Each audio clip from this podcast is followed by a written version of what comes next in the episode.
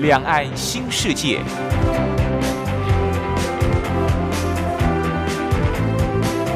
这是一个让您打开视野、胸怀两岸、放眼全球的云端世界。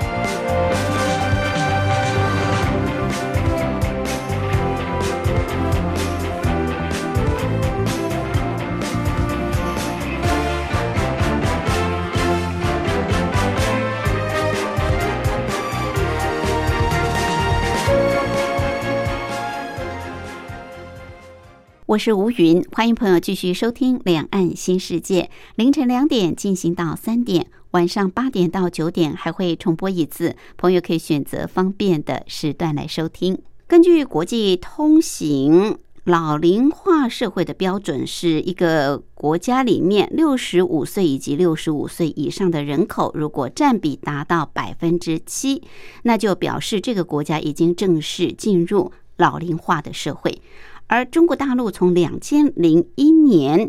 六十五岁以及六十五岁以上的人口数量就来到九千零六十二万人，占总人口的百分之七点一。所以，中国大陆从两千零一年其实就已经进入老龄化的社会，而也因为。老龄化社会的到来，所以在大陆地区养老产业就逐渐的受到重视。而目前在中国大陆呢，可能也会把养老产业列入明年的“十四五”规划，作为一个新的布局。而目前究竟中国大陆养老产业发展的整体状况是如何？会不会有存在哪些结构性的问题有待解决？其实，相较于中国大陆的养老产业的发展，台湾地区的养老事业的发展也很快。而台湾地区的养老事业又有哪些优点？这样的优点是否也可以提供给大陆来做借鉴？两岸都已经进入老龄化的社会了，在这方面是不是也有合作的机会？我们今天在节目当中就特别邀请《中国时报》副总编辑白德华来跟我们聊一聊有关于中国大陆的养老产业。另外，今天还有一个小单元是两岸用语大不同，主要是跟朋友分享相同事物在两岸的不同用语用词。我们先进行第一个小单元：两岸用语大不同。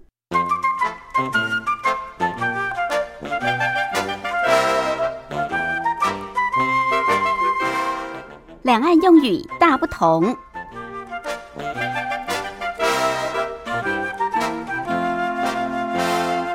因应科技化时代的来临，世界各国都在抢人才。我们知道，不止学校要抢人才，各企事业单位也要抢人才，公家机构当然更要抢人才。人才是呃一种智慧，是钱财，但更是国力的象征。所以大家无不卯足了全力，用高薪来。抢人才，用更好的就业机会、环境优渥的待遇来抢人才，就担心人才外流。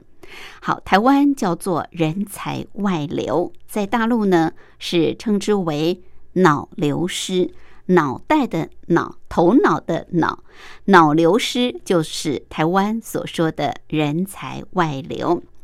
另外，我们知道，在两岸都有呃这个三节：端午、中秋、春节。通常在三节啊、呃，过去呢，许多的国营企业单位或者是公家单位都会发加菜金。这加菜金在大陆呢，呃，用的比较贴切一点，就叫做过节费啊、呃，过这个重要节日的费用。过节费就是台湾所说的加菜金。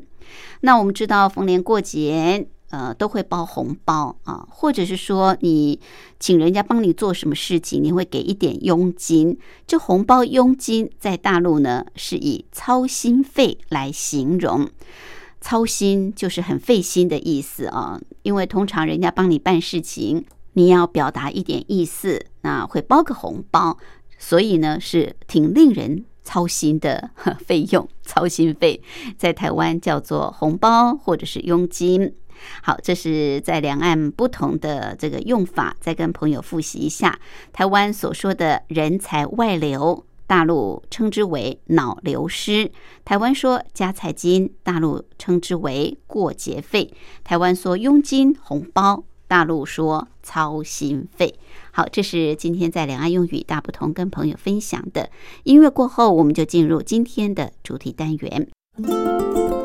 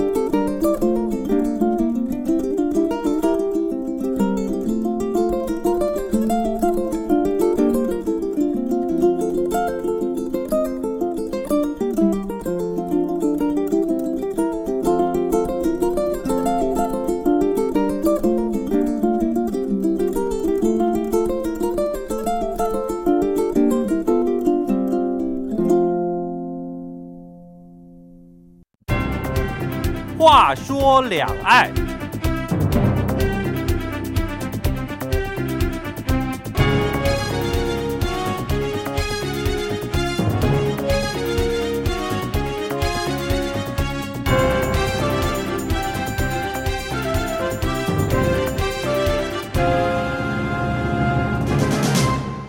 根据国际通行老龄化社会标准，就是一个国家里面六十五岁以及以上的人口，如果占比达到百分之七，那就表示说这个国家已经进入了老龄化的社会。而中国大陆在两千零一年的时候，占比就来到了百分之七点一，所以从两千零一年开始，中国大陆事实上就已经进入了老龄化的社会，而台湾也是哦，台湾现在也是进入一个高龄化的社会，那这当然也就使得养老产业受到了相当大的重视。我们知道，大陆国务院总理李克强在九月份国务院会议上曾经特别强调，相关部门应该发展医疗保险，加快推动长期护理保险事业，让六十岁以上的民众有更多养老以及医疗产品的选择。好，我们今天呢就特别邀请《中国时报》副总编辑白德华，针对中国大陆的这个养老产业来跟我们聊一聊。副总编好，主持人好，各位听众大家好。好，中国大陆确实进入了老龄化的社会啊。现在呢，在大陆地区呢，也相当的重视。呃，根据了解，就是大陆明年要进入“十四五”规划的期间，是那也对这个养老产业做出了新的布局。那目前到底在中国大陆这个养老的产业发展的情况是怎么样呢？他现在哦，其实我觉得主要就是因为老龄化嘛，刚刚主持人也提到哈、对其实以他统计来看的话，六十五岁以上从到去年底已经有一点一亿七千万人嘛，嗯，一亿七千万人那很可怕，啊六六十五岁以上。对，那以他们的这种情况，其实老龄化速度，现在台湾的老龄化可能还比大大陆稍微严重一点，但是再过个五年哈、大陆一定超过台湾。那整个其实都是一个老龄化的一个体现啦。嗯，那中国大陆比较麻烦是说哈，因为它一胎化是一九七八年开始哈，是已经一胎化，独生子女的情况下，会造成它的社会比较畸形，比如说四二一的这种结构，比如说一对夫妻，嗯是两个嘛，对，那上面要养四个老人，嗯，两就双方的双父方母的父母啊，亲，下面一个小孩，四二一，四二一对就就头重脚轻嘛。对对，好啊对，头头重的部分都老龄了，都年纪大了，嗯都老龄化了，跟年轻的他怎么去照顾？那年轻照顾就很麻烦。嗯可是问题是，这会产生一个矛盾，就是说，因为一般我们在我们知道养健康养老产业这种概念哈，不管台湾、大陆、其他国家都一样，就是一定是以居家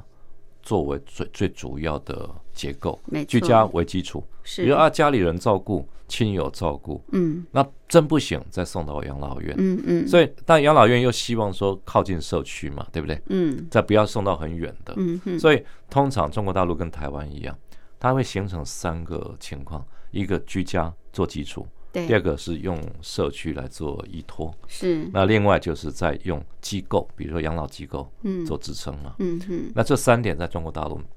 几十年来一直都是往这个方向发展哈。嗯哼，那最近他们提出一个概念啊，九零七三，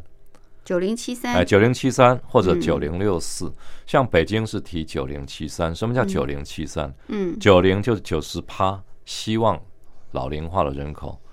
在居家，就是居家养老为主，啊哈这，九十趴做居家养老。是，那七趴或者六趴是社区机构来养老，嗯那另外剩下的三趴或四趴是养老机构来养老。是，九零七三或九零六四哈，嗯嗯那你看啊，九零七三来讲的话，居家养老九十趴，但问题是以它的社会结构来讲，有不可办能法嘛吗不？可能嘛？对呀，你一对年轻夫妻要养四个老人呢，那对啊，不对不可对能。？根本对顾不了，你嗯两个夫妻，你都要工作，对那父母亲老，你在家怎么？你靠谁养？是而，且下一代、第三代才一个，对，所以这种情况就是变成导致说，它整个养老产业问题比台湾还严重嗯啊。嗯而且这种情况，好，我们讲说九十趴居家养老不可能，那你只能委托社区机构或者养老机构嘛。对，但是社区机构、养老机构它的问题又很多，嗯比如社区来讲的话，社区机构跟养老机构哈，它社区通常跟养老通常都是国营企业。嗯哈，那你知道国营企业，中国大陆以前的国营企业哈，说真的，先天不不足，后天失调啊。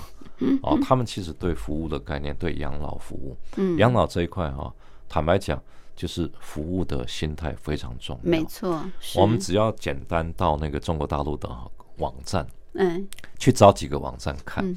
像我就觉得哈，以前我们在大陆跑新闻蛮有趣的，也养老机构我们也去看过。嗯然后有时候网站，比如说哎，这个台湾像我几个朋友哈，他自己想要去大陆做养老的嗯呃事哈业，哈，后来都打退堂鼓。为什么？啊，就是因为他觉得大陆那个环境还不够，嗯，还不像成熟，不成熟，嗯，尤嗯其在养老这一块，嗯那嗯观念一个误差很大。比如说我们刚讲说这个服务的观官念网的问题，呃服官务网他没有服务的观 念，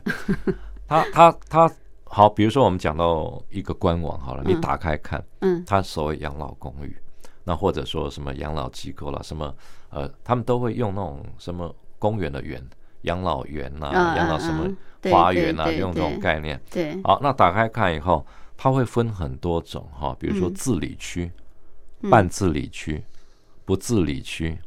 啊，更好笑的是，它还有所谓的痴呆区。好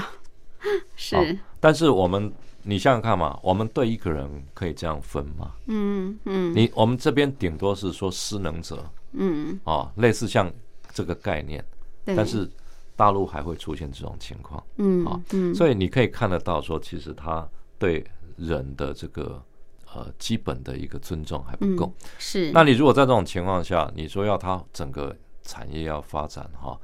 还是差很多。啊它基本上是两千零一年正式进入一个老龄化是社会，对所以差不多也才十几年，还对不到二十年，对所以对这个养老对。可能还在一个初阶阶段，对不没对？错就是对说，大家还没有意识到这个嗯老龄化、高龄化社会是已经到来，然后应该要怎么去应应，对，所以他没有那个概念吧，他观念也就是不够养老的概念还不是很清楚。是，是，而且他他主要就是说，因为还有另外，我觉得大陆比较大的一个问题就是说，因为大陆一直讲一个一一句话哈，一个名词叫医养结合嘛，嗯，医疗跟养老养结合。对，但是中国大陆它地方太大嗯哼，啊，比如说好很多养老机构哈，它设立的，可是问题是你旁边如果要开车一两个小时，嗯或，者甚至更久的时间，你才有医院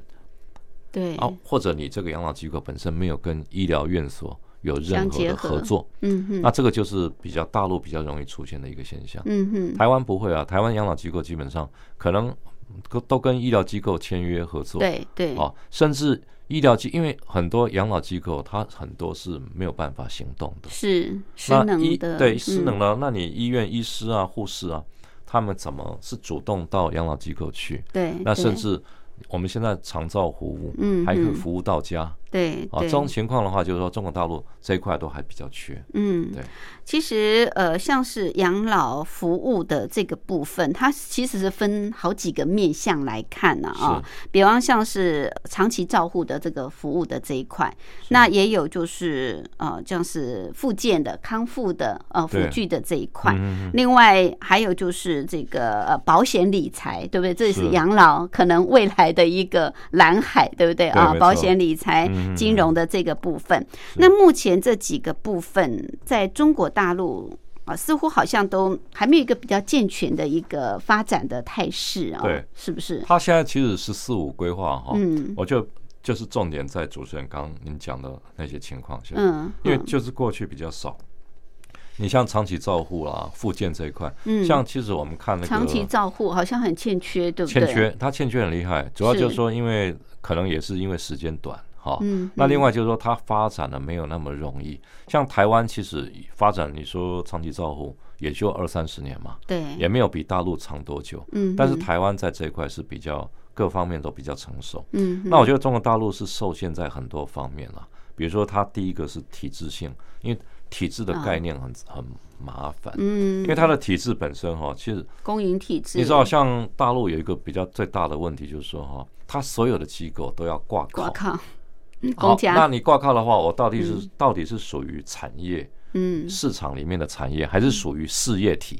啊，事业体就是挂靠的概念。嗯，好，嗯那我如果是公家，我公家也许我自己设一个养老机构，OK。嗯但是我是如果是民营机构嗯设一个养老机构的话，你要去找一个到他们的内政部去登记，嗯挂靠在某个单位下。嗯而，且中国大陆它一开始没有所谓的非非盈利机构的概念，对对，台湾的养老机构基本上都是非盈利啊，嗯，所以他们不懂嗯，嗯，哦，所以这个是一个体制性障碍，你要怎么克服？嗯好，那你像哦，一个养老机构到底是属于一个部门还是属于几个部门？对，像台湾卫福部，那下面可能大陆的话，可能不只是这个卫健委啊，那大陆还有其他很多残联怎么办？嗯还有残联也要分一杯羹，嗯各个单位它单位可能至少一个养老机构涉及到三个婆婆妈 妈，而这大是家一都个要嗯插手，对都要管，没错。而且另外，我觉得第二个问题就是说哈，中国大陆老人家哈，嗯你想想看他们的传统的那种中国的老人哈，嗯嗯，就是一个情况啊，穷了很久以后，嗯他不愿意自己花钱，他其实消费就是老养老机构本身，嗯像台湾的话是很 OK，老人很很喜欢花钱，嗯，大陆的老人他钱宁愿花给小小孩给孙子给朋友嗯，哼给小朋友是是，他不愿意花在自己身上，嗯，所以嗯变成他整个的那个算是什么，就是传统观念哈、变成说哦有一个障碍在，嗯。对，所以因为他宁可在家，对啊在对啊家养老，也不要到养对老机构，或而者且说对接受长期的这种照护。对，那我们刚刚讲到说国营企业哈，其实还有一个情况，就说其实中国大陆就是对那种啊民营企业不信任，嗯因为民营企业不信任有一个情况，就比如说我们讲到呃保险理财这一块，对，好，那民营企业不信任就碰到一个很大问题，比如说好，你是一个很大的企很大的公共公有的国有的，嗯你去办一个养老机构，嗯你要贷款很容易，嗯因为你是国有大企业，嗯嗯嗯，你是注册有案、登记有案的嘛？是但是你如果是一个民营企业，嗯即使你是一个资本还不算少的民营企业，嗯人家会担心，就是说大陆那种体制下，嗯，他会审核，比如国有企业可能审核一关就过，嗯，你审核要十关都过不了，对民营企业不信任就对对了。因为他嗯会说你到底对养老的知识了不了解，你有没有足够的人才？嗯，那你这个整个配备是不是符合养老机构？他是会非常刁钻，非常严格。 OK，所以会造成说中国大陆哈，你看现在比如大一点的都是国有企业下面的，嗯哼哼，那非公有的，包括台商、外商嗯进去的，很多他们会会有压力。嗯，虽然台湾其实很多是比大陆发展快，是，但是对整个大陆的那种，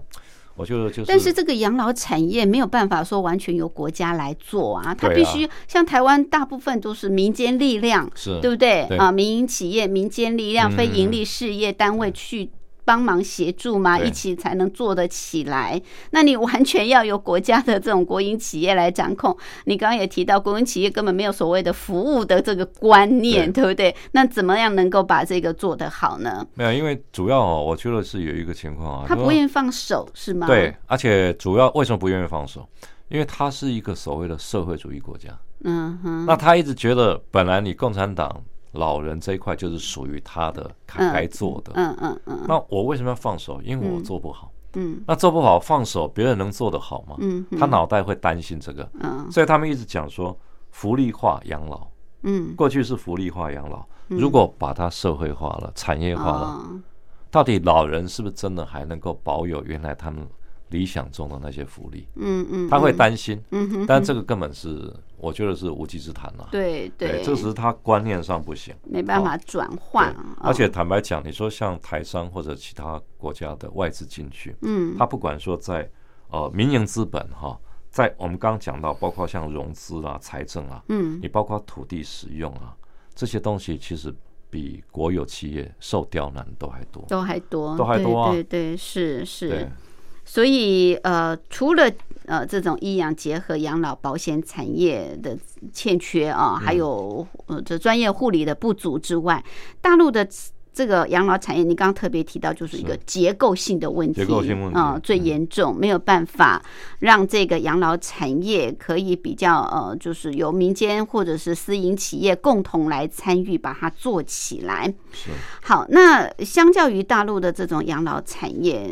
呃，你刚刚也特别提到，其实台湾相对做的比较好。那台湾也没有说养老产业呃比中国大陆多，好像对啊多多久的时间。可是为什么在台湾可以做得好？那台湾的这个优势，台湾的呃这方面的经验哦，在大陆能不能够共同的来推动哦？有关这个部分，我们待会儿休息过后再来请教副总编辑。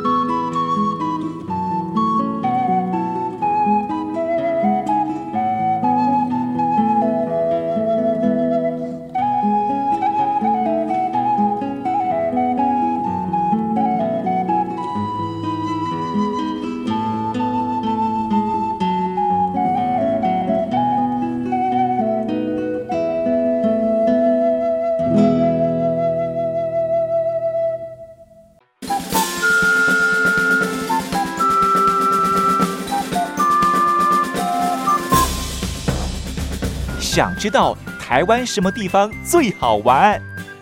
想知道台湾什么美食最好吃？想知道两岸发生了什么大事吗？您想要的我们都有。收听光华之声，丰富您的人生。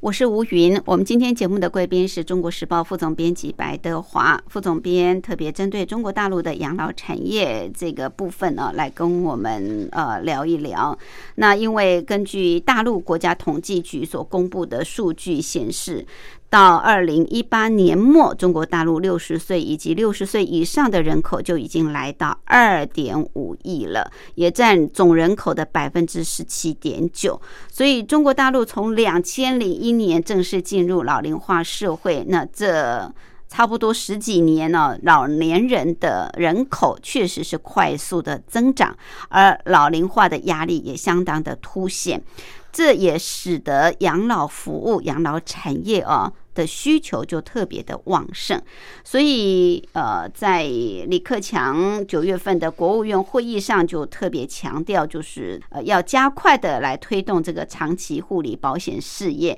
让六十岁以上的民众有更多养老跟医疗产品的选择。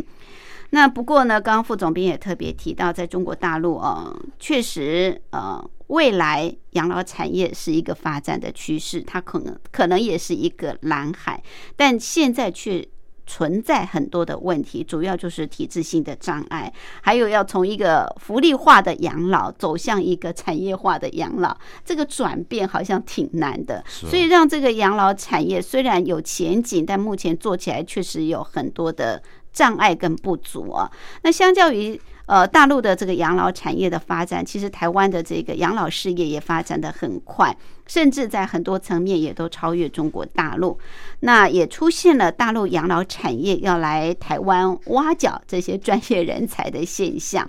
好，目前到底台湾的这个养老事业的优点在哪里呢？那到大陆发展真的合适吗？你刚提到体制不同、哎，体是制啊障碍很大，是那它市场还是很大了。是其实我们刚刚讲哈，其实呃，简单讲就是大陆的它那个整个养老事业哈，嗯，比如说医养结合是一个很大的问题。医养结对合，，医养结合，医疗跟跟整个养老机构的结合嘛，大陆本身医疗体制就会有就很很大少的啊问题它了，问题就很多啊。是那另外就是它，我们刚刚主持人提到保险产品，哦嗯，它养老保险的产品太缺少。对哦，那另外对第三个就是它专业护理人才不足，嗯因，为其实专业是很重要，没错，养老机构非常非常重要，所以这方这几个方面反而是台湾比较不缺少的。嗯，嗯那像台湾这些哈，我觉得最主要就是说，因为其实台湾讲起来啊，我们用一个简单概念来讲，就是长照嘛。长照长期照二护点零，现在以对后要2.0升嘛级，对啊，那其实你看哈， 3.0像包括养老机构、长照这些概念，大概都是八零年代、一九八零年代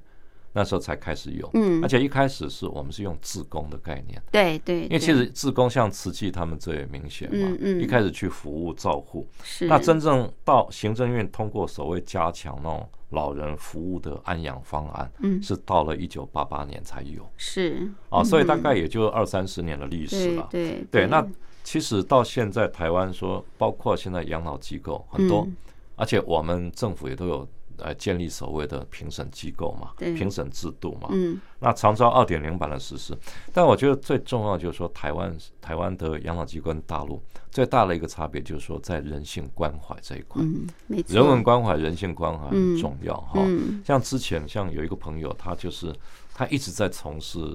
这个养老机构，他本身也写了很多这一方面的嗯哦。那上次本来还要到淡水去看看有没有一块地哈、嗯他想要去做养老机构。嗯那有一次聊天，我觉得他讲了一个蛮有趣的现象啊。他说，其实他有一次去呃养老机构去，因为他总是要看了解别人怎么做。对，他说，台湾的养老机构跟大陆比，他在上海也有也有事业哈。嗯哼他说，其实台湾最大的差别真的就是一个人性，比如说他。谈到他去参观了一家老人的那个呃养老院，嗯，他进去看，有人不太能走路，是台湾的还是大台陆，湾的，哦，台湾湾的，的，好像在是彰化中部一带了。嗯哼，啊，结果他进去看，就发现说那个有不能走路，他们就坐轮椅。对，那吃饭时间到了哈，他他们那个院方帮他买的那种轮椅，设计的轮椅是很适合吃饭用的哦，哦，就是有特殊的装置。嗯哼哼，那他就很好奇，他说啊，你们怎么不用护理人员去喂他？喂它喂哦食，喂食嗯哈。他说这个你就不懂，他说哈、不要让他们有觉得一定要依赖别人，这是对人的尊重，嗯哼，就是让他自己觉得自己还是一有个。能力能力的的，嗯，那这个就是你可以用轮椅来设计适合老人用的一个功能的嗯特殊设计，对，但你有办法。这个，因为他讲了一句话了，他说如果可以吃饭，独立个体，这是他独立个体的权利，嗯不要去剥夺他。嗯嗯，我觉得这个哦就是看得出说，哎，你嗯从他的角度来看问题。那第二个就是说，其实台湾的养老机构跟大陆不太一样的原因嗯在，台湾都有配备，很多养老机构有配备营养师。嗯对，他说老对，人哈，其实很容易是营养失衡。对啊，肌肉流失，对啊，对，而且他本身他根本不了解要该吃什么啊。嗯其实嗯大陆养老机构没有哎，没有养老营养师哎，哦，他很多是都没有，比高端的嗯嗯有，嗯哼外哼，商去设的有。嗯，因为这个涉及到医养结合的问对题嘛。对对对，那台湾的基本上都有。那营养师他调配的就是饮食，而且他每月要量你的体重嗯，啊，每月量体重，那三个月至少抽血一次，是了解你是的健康状况是，啊。那另外就是说环境，整个养老机构环境的设置，中国大陆可能他们连本身养老机构的那个空间设计都不够，他不够，他也不了解，嗯，他可能嗯啊，一般像教室分床位什么就好对了，还是有个医疗室。对，但是你知道吗？像养老机构的空间设置哈、嗯是很特别，嗯，比如说它整个环境，像呃电梯来讲，每一个每一个电无障梯碍都有的安全的管控嗯嗯哦，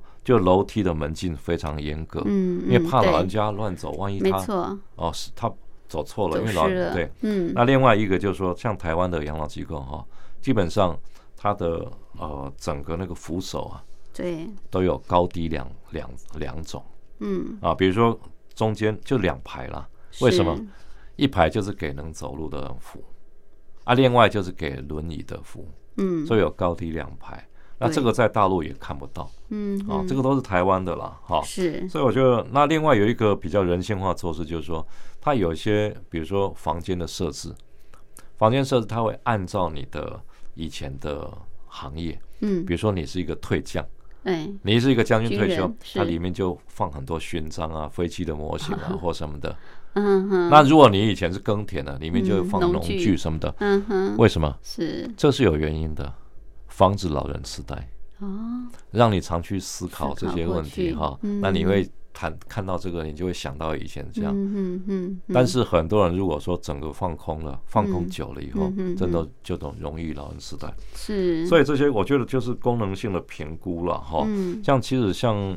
呃台湾的养老机构，就是说其实很重要。我觉得除了就是一个人文嗯关怀，对对对，而且另外就是是说，它基本上哈、你一个好的养老机构，它基本上就是要配备很多的功能，没错，有活动，嗯比如说像我们社区，每个人家里住的社区，嗯可能有公共呃设施十项、二十项，嗯，有的好的社区四五十项，嗯哼，但是像养老机构一样啊，养老机构对也像一个大社区，对对那，你里面只有十项、二十项，还是你有四五十项？嗯你可以下棋、打网球，可以是游泳，那甚至按摩，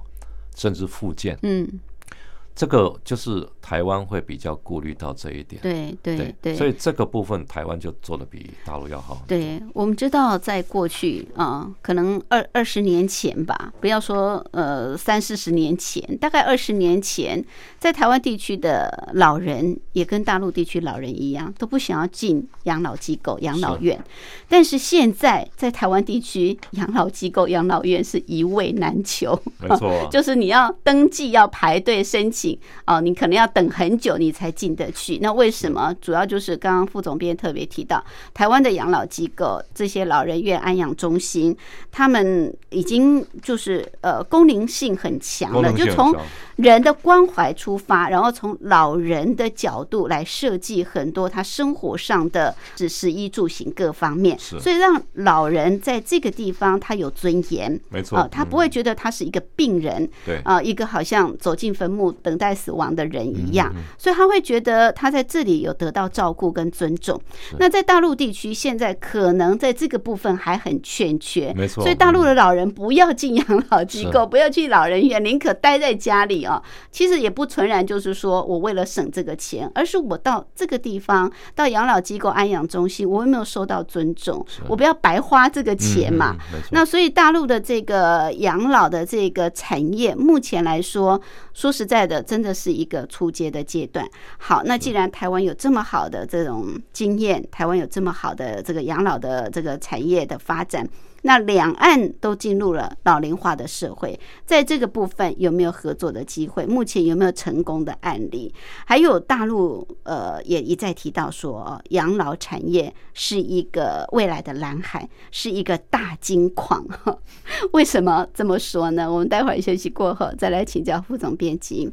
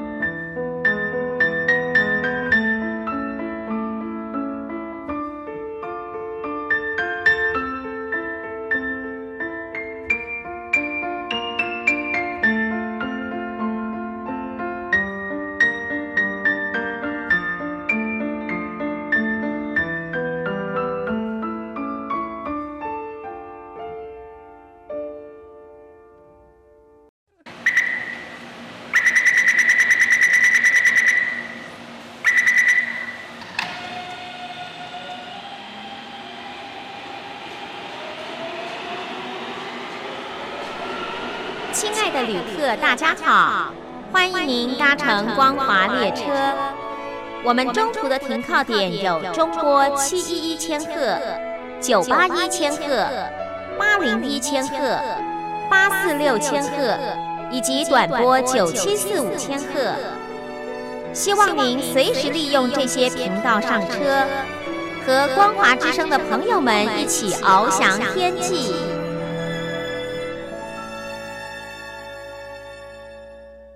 我是吴云。我们今天节目的贵宾是中国时报副总编辑白德华。副总编特别针对中国大陆的养老产业哦，目前的一个状况来跟我们做呃探讨。那刚刚也谈到了大陆的部分，甚至也谈到了目前在台湾地区这个养老产业的养老事业的一个发展情形。好，两岸都已经进入一个高龄化的社会。那在台湾，事实上，呃，虽然在养老的服务这个部分做的时间也不算很长，也不过才二十多年的时间。但是现在在台湾啊，不管是长照二点零或者未来这个升级的三点零版啊，对于老人的照顾其实是蛮重视的。那主要当然有公家的机构，也有私营的企业在经营，当然更有呃，我觉得台湾的这个民间的社会的力量啊，这种志工服务的这个部分，也让台湾的呃对于老人的尊重跟关怀，让老人家会觉得说，呃，不管是在家或者是到这个养老机构、安养中心，都会觉得受到尊重，也都呃能够接受。我们知道现在像是长照二点零在台湾地区，就是有所谓居家服务嘛，是就是到家里去服务老人，所以老人也不见得一定要到养老机构、对安没错养中心，嗯只要他自己还有一些自理能力的话，是嗯那这个都可以居家服务哦。这些居服员，我觉得他们对老人也都很尊重哦，也都照顾得很好。所以在台湾的这个部分，当然呃，你说要完全复制到中国大陆不可能，但是有没有这种合作的经呃可能性，或者是说有没有成功的案例呢？是，我觉得还是有可能哈，因为中嗯国大陆其实，因为两岸其实，在长照、养老、健康养老产业这一块哈，很明显的是都有差距嘛。是，那比如说大陆来讲的话，它其实像私营企业啦，或者什么都比较民间的就比较少，对它都公营。对那，台湾反而是私营这一块活力非常充沛，没错那就比较成熟。是那另外就是说，台湾其实大陆都比较大，嗯，那台湾是比较小，规模比较小，但是它比较精致，它在管理的整个呃，不管是管理模式啊，各方面的哈，团队的还有人才培养都嗯比大陆好。对，所以以其实，在这一块的话，我倒是觉得正好台湾可以补大陆的不足了。嗯哼，那大陆比如说好缺乏长照人才，我们就可以帮忙培养人才。嗯其实两岸哈、从二零零八年、一零年左右哈、在这一块的交流非常多嗯哈、像包括那个南京紫金山峰会，它每年都有所谓的这个老龄化的那个产业论坛啊，是，而且两岸以前就是在呃蔡政府上来之前哈、嗯我们看到那个在马英九那个年代啊，它其实一直到二零一六年，两岸的官方都有所谓一个经济合作委员会嘛。嗯官方下面也都会去探讨未来这个两岸产就老龄化的这个产业合作的模式是，都有。嗯但我觉得在培养人才这一块哈、是比较当务之急啦，嗯因为中国大陆这一方面的人才培养太少，那恰恰好台湾人才培训这一块很强嗯啊，比如说。我们可以两岸可以通通过一些考察交流啊，对，那包括在职教育，嗯哼，包括到对岸的，就是对方的相关机构去实习，啊，这个都可以做。嗯那这个都是培养人才，而且你要用什么样的人？我们台湾本身就有一个机构团队，你要拿这些机构精英团队来指导对方太容易嗯啊，所以我觉得这个培养人才是一个很重要的一个角度，啊，也是是台湾可以做。嗯哼哼，那另外，我觉得大陆整个养老服务的一个情的那个市场哈、嗯台湾可以开拓的面向很多，呃，比如说像咨询顾问公司，咨询顾问公司哈、本嗯身其实像很多台湾现在已经在大陆做的都有，嗯它本哼身就介绍台湾的养老机构对，啊相关的互相考察。嗯像之前我认识一家咨询顾问公司，它本身就介绍中国大陆的相关要做养老机构了，嗯来台湾那个长庚的那个养生村参观，嗯哼，类似像这种情况其实很多。是，那另外就是我们可以，就是等于是管理团队到整个中国大陆去服务，现在已经有了，就类似像管理团队这种。嗯他他所谓管理团队就是他不他整个人才团队过去，帮你建制，但是他不出资金，嗯哼，他不是真正投资者，是是，但是他等于受聘，但是让对方整个管理上轨道。嗯哼，那这个最早的比较有名的，像台湾的那个就是上市公司民生医院啊，嗯桃园那个民生医嗯院哼，他们其实很早，他二零一三年就跟大陆的一些相关的集团合作哈，在中国大陆等于是包括天津都有一个所谓的养老示范社区嘛，嗯哦，那这种情况做下来，如果大陆觉得说，哎，台湾做的不错，他就会一个一个引进来嘛。嗯那这种情况就是他不出资，那另外一种就是有出资，你直接投资进去，是，但你是投资了小部分的啊。那另外就是我们独资进去都有，嗯但是有些公司他们就是不愿意曝光，他们在内部自己做。对，那坦白讲，这个要看运气，做的嗯哼好不好也要看运气。比如说像我知道有一个案子哈嗯，做的很失败，因为他在上海开养老机构，是但是他的合作方是山西的一个钱庄。山西以前我们知道晋商很厉害，对对，哎他们以前很早期就有什么呃什么钱这个什么粮票啊、钱票啊对什么对，没错，啊，那以前都是山西，他们其实从以前几百年前到现在，留存很多钱庄的这些后代，哦，他们家里也是哇家财万贯，嗯但是问问题他不懂养老，嗯嗯那到上海去，他觉得说他有钱，那到了上海，那找了一个团队，嗯可是关不是在于台湾的这个没有管理的团的精神或者人才，而是两边观念差距太大。嗯，观念啊有钱的人他觉得我要控制整个，为什么要按照你的方式做对，啊？台湾就说，那你没不按照我的方式，你为什么要请我来？ 两边闹到最后分手，嗯，那这种情况其实例子不是少见，嗯不少见嗯所以这种情况也要看了哈。嗯那另外我觉得就是说，因为要就台湾其实主要是靠脑力啦，大陆是靠资金土地啦。对对哦，一为直都是这都是样，这样啊，对所以你看，包括像大陆比较缺的，他对加盟不懂，嗯台湾可以让他们了解加盟怎么做，嗯对认证不懂，台湾可以让他们知道怎么用认证的方式，怎么对外投资的方式。对，但是大陆本身的话，你包括法规、人脉这一方面，其嗯实台湾人是要靠他们。没错，对，所以我是觉得说，其实就你是说各有优缺点，对不对？可以互对相互补，如果能够共同合作的话，对对理念对能够相近的话，没，错啊。那是所以这一点的话，就是说，其实各取所需嘛，对对，互补长短嘛。是，对，那是像台湾来讲的话，其实像我们包括整个，你像刚刚我们提到所谓整个那个养老机构的建设、啊，对，空间设计很重要。没错，大陆它也没有那种观念，嗯，所以这些东西其实都是看。还有刚刚主持人提到，所以那个居家服务，嗯，就台湾也叫入宅嘛，就嗯进入进入你的住宅，入对宅服务。入宅服务，那中国大陆它完全也没有这个啊，没有这个，他不了，解啊。他说对：“哎，进去别人呃家里帮他洗澡，对，帮说他煮是啊饭是这样打子啊扫但他没那个观念。是，但是现在我觉得哈，慢慢你两岸交流之后，大陆已经慢慢吸收，嗯而且其实大陆他们来参观的人也不少。嗯，那他们一直嗯讲到一点，就是说，其实来真的就是学台湾经验。确确实是如对此啊，没错，台湾的观念好像还是比较先进啊，是啊，比较能够跟得上这个时代的潮流。好，那中国大陆现在就是说，呃，我们知道它进入老龄化社会，那现在整个的老年的这种健康服务、健康产业也是在一个刚发开始发展的阶段。那最近呢，国家又出台了很多的扶持的政策啊，呃，像是。大陆国务院总理李克强在这个政府工作报告里面也都多次的提到养老的相关的问题，那也表示中国大陆会持续的来释放这个内需潜力，大力发展养老，特别是社区养老服务业。他在九月份的时候会议，国务院会议上也都提到这个医疗保险啊，要加快长期的这个护理保险事业等等，就是让养老跟医疗产品啊都能够让老年人有做一个选择。所以呢，大陆的这个国务院发展研究中心原副主任陆白甫他就认为说，老龄化是一个新的发展机遇。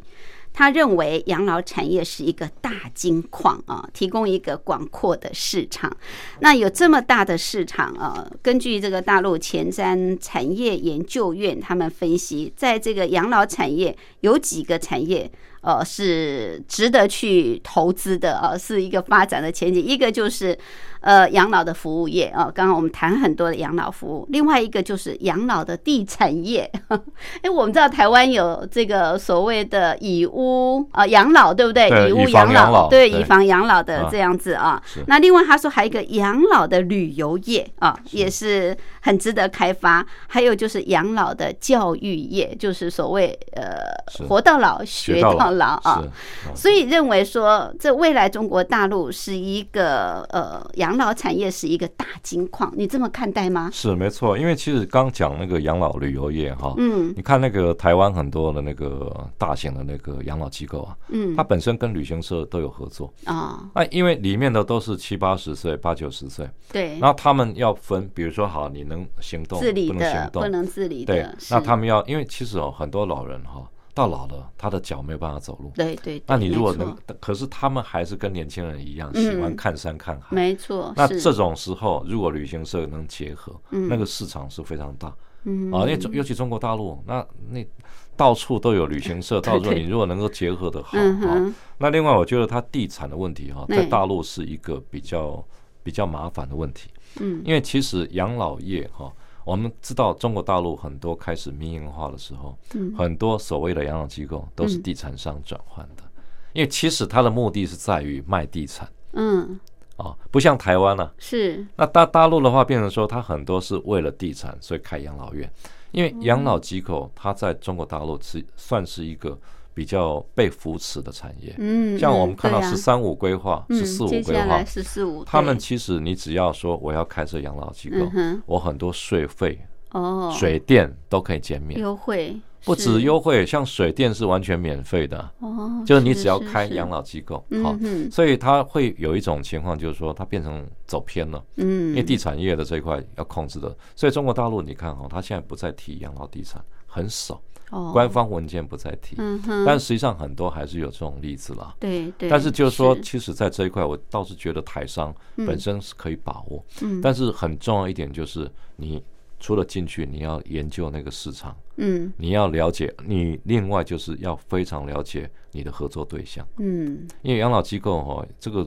除非是大型，比如说长庚、嗯闽盛嗯这种比较大型，他们嗯哼资本比较够，是那你说进去独资是 OK，因为现在它已经开放了对啊。但是如果不行嗯合，资的要话合，资的话，有就是很多对风象险对象非常重要。对象很重要，嗯而且大陆不一定是要骗人，而是说他其实大陆的合作对象连法规都不清楚，嗯对，那对他自己对法法规规都不多清如牛毛，公牛毛啊，那你哦对，如而果且政策经常变化，哎，你想想看，你合作对象都不了解法规，你怎么会了解？对，那是哪一？天受骗上当，嗯不是嗯不是你的问题啊，对，没他他错，对象合作对象他也不了解法规，那怎么办？是所以我觉得做功课非常重要。做功课哦是。对，真的，我们很多台商其实到大陆去投资啊，那过去很多惨痛的经验，嗯是啊现在大概大家也有这样的一个呃意识到，尤其是法规的问题嗯我啊觉，得做功课了，做功就课。是你一定要多做功嗯课。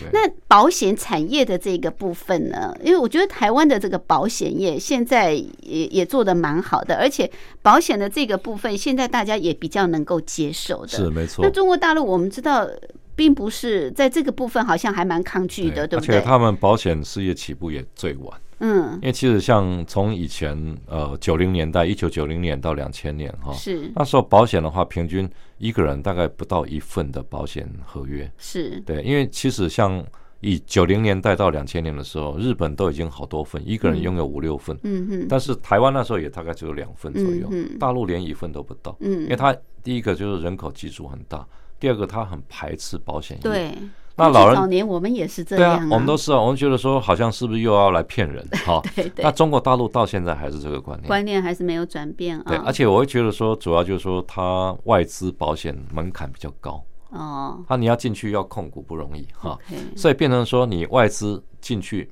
比较难，嗯啊，，它 local 的保险公司本身不够观健念全又不够健全，对，所以变成说它的真的发展很慢。嗯，所以嗯老人嗯家你说要多一些保险，那保险公司本身也怕，嗯，说哎，你保了以后万一怎么样嗯啊？我要负担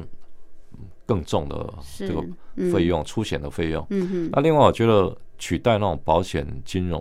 那个产品，另外有一个方式就是说，大陆已经在探讨，它成立所谓的养老产业基金。嗯啊哼，，养老产业基金它本身就说，比如说从以前我们知道中国大陆它有很多四金五金，